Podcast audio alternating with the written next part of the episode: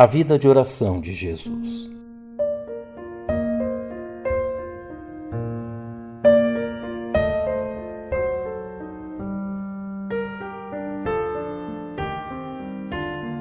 O fato de Jesus ser um homem de oração é muito mais que uma característica marcante de seu ministério. É algo que nos revela seu maravilhoso caráter. Entre as inúmeras lições que podemos usufruir por meio dos relatos de seus peculiares hábitos de oração, se destacam sua atitude humilde e sua sujeição ao Pai, revelados em uma vida de oração que ia muito além das palavras, nos revelando seu piedoso coração. Ao observarmos os hábitos de Jesus quanto à oração, é impossível não percebermos como estes hábitos comprovam sua genuína humanidade. Fato que nos leva a reconhecer que aquilo que foi praticado, como também seu resultado, são igualmente possíveis de serem vivenciados por nós, seus servos. A Bíblia é clara ao nos dizer que o Verbo se fez carne e habitou entre nós. Vivenciou o cotidiano humano ao armar sua tenda entre nós.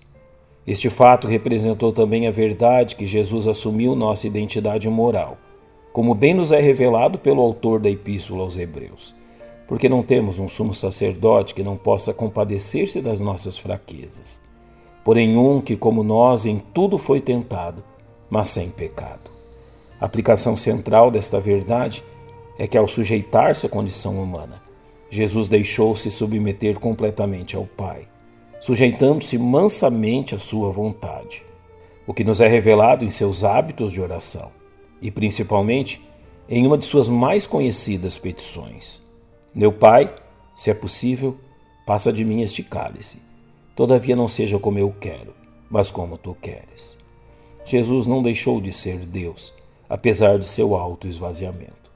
Porém, mesmo nas mais difíceis circunstâncias, em momento algum desviou-se de sua perfeita submissão. Ao ponto do autor da Epístola aos Hebreus assim descrevê-lo: ainda que era filho, aprendeu obediência por aquilo que padeceu. A perfeita submissão de Jesus à vontade do Pai é comprovada no fato que ele foi atendido em suas petições, em especial a que fora feita em meio às lágrimas no Getsemane, o qual nos dias da sua carne oferecendo com grande clamor e lágrimas, orações e súplicas ao que podia livrar da morte, foi ouvido quanto ao que temia. O pai atendeu esta oração de seu filho, de forma que Jesus enfrentou a morte, sabendo que esta era a vontade de seu pai, que o ressuscitou dentre os mortos. Há uma profunda lição para nós em observarmos a forma humilde e submissa como o Senhor Jesus praticava sua vida de oração principalmente ao observarmos que aquilo que nos impede de fazermos o mesmo é muitas vezes a noção errada que temos de Deus. Jesus agia de forma inversa. Mesmo sendo Deus, submeteu-se à condição humana e demonstrou que é necessário para uma vida de acordo com a vontade do Pai. Quão valioso é que aprendamos esta preciosa lição do Mestre. De sorte que haja em vós o mesmo sentimento que houve também em Cristo Jesus que, sendo em forma de Deus, não teve por usurpação ser igual a Deus, mas esvaziou-se a si mesmo, tomando a forma de servo, fazendo-se semelhante aos homens.